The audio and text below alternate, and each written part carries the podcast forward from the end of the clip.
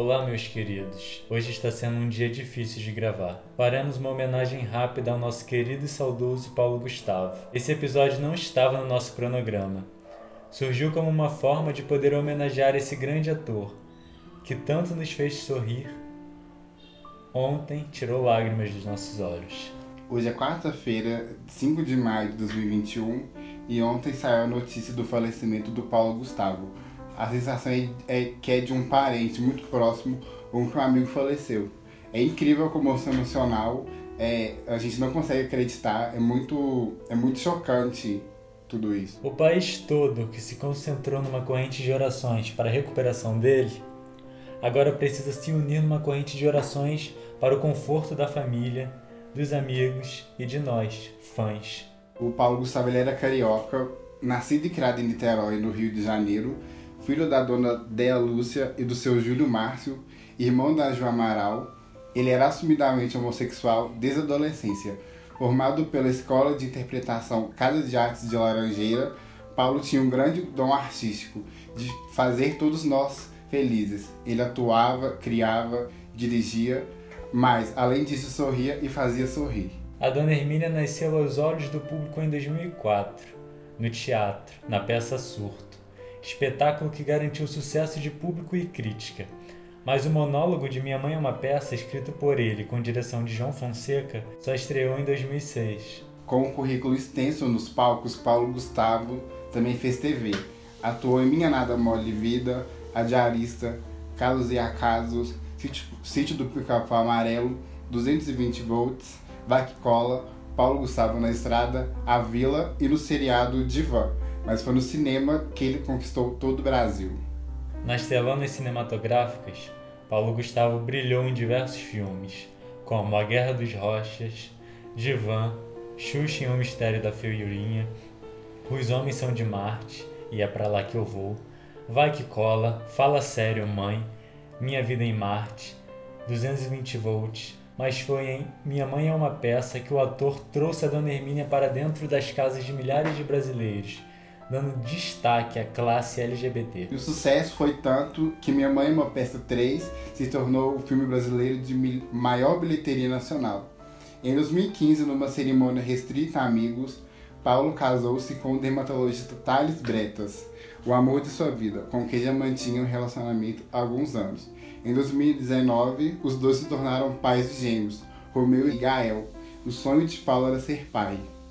Ator, roteirista, diretor, artista, ser humano repleto de luz. Esse era Paulo Gustavo. Sempre de bem com a vida, ele nos fazia gargalhar. Ficou eternizado na arte. Este episódio não é só uma homenagem ao Paulo Gustavo, mas também a todas as vítimas de Covid-19. Cuide-se, vamos se cuidar, usar máscara, álcool, não sai de casa sem necessidade, porque não adianta nada a gente lamentar a morte desse grande artista e fazer festinha clandestina amanhã. E você, presidente, saiba que esse é mais de um dos 400 mil brasileiros que morreram pelo seu negacionismo, pela sua isenção, pelos seus atos desumanos. 400 mil mortes, responsabilidade inteiramente sua. A culpa disso é sua, Jair Bolsonaro. Só sua. E é muito triste a gente pensar que não só ele, como mais de 13 mil brasileiros estão morrendo todos os dias com uma doença que já existe vacina. Tem a vacina e não tem a vacina para todas as pessoas. Todas essas crueldades que vêm sendo reveladas na CPI da Covid deixa tudo mais revoltante. A gente sente uma sensação de tristeza e raiva ao mesmo tempo. É uma revolta completa. E a gente encerra aqui esse episódio pedindo paz a todos aqueles que, que partiram em decorrência da Covid-19 e muito obrigado. Ai, gente, tanta coisa que eu queria dizer para vocês antes de ir embora. Eu vou tentar, tá? Olha, primeiro vamos combinar que esse ano serviu para mostrar que a gente não vive sem a graça, sem o humor. O humor, ele salva, ele transforma, alivia, cura, traz esperança para a vida da gente. Essa pandemia também deixou bem clara a importância total da arte nas nossas vidas. Vocês viram, né? Esse ano foi difícil? Foi. E foram as artes dramáticas, a música, o cinema, a dança, enfim, a cultura em geral que nos ajudaram a seguir em frente, tornando tudo um pouquinho mais leve. Eu fico muito feliz e orgulhoso de ser artista e mais ainda da comédia ser tão forte em mim. Eu faço palhaçada, você ri, eu fico com o coração preenchido aqui. Eu me sinto assim realizado de estar conseguindo te fazer feliz? Rir é um ato de resistência. A gente agora está precisando dessa máscara chata para proteger o rosto desse vírus e infelizmente essa máscara ela esconde algo muito precioso para nós brasileiros: o sorriso. Ele está tapado, tem que ficar tapado, mas ele existe. E ele não vai deixar de existir. A gente não vai deixar de sorrir, não vai deixar de ter esperança. Bom, um ano novo vem aí com novos desafios, mas com a promessa da gente poder sair na rua de novo. Eu tô louco para voltar ao teatro, voltar a viajar ao Brasil, encontrar vocês.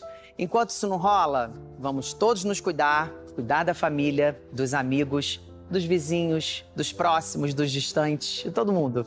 Porque enquanto essa vacina tão esperada não chega para todo mundo, é bom lembrar que contra o preconceito, a intolerância, a mentira, a tristeza, já existe vacina. É o afeto, é o amor. Então diga o quanto você ama quem você ama. Mas não fica só na declaração, não, gente. Ame na prática, na ação. Amar é ação, amar é arte. Muito amor, gente. Até logo.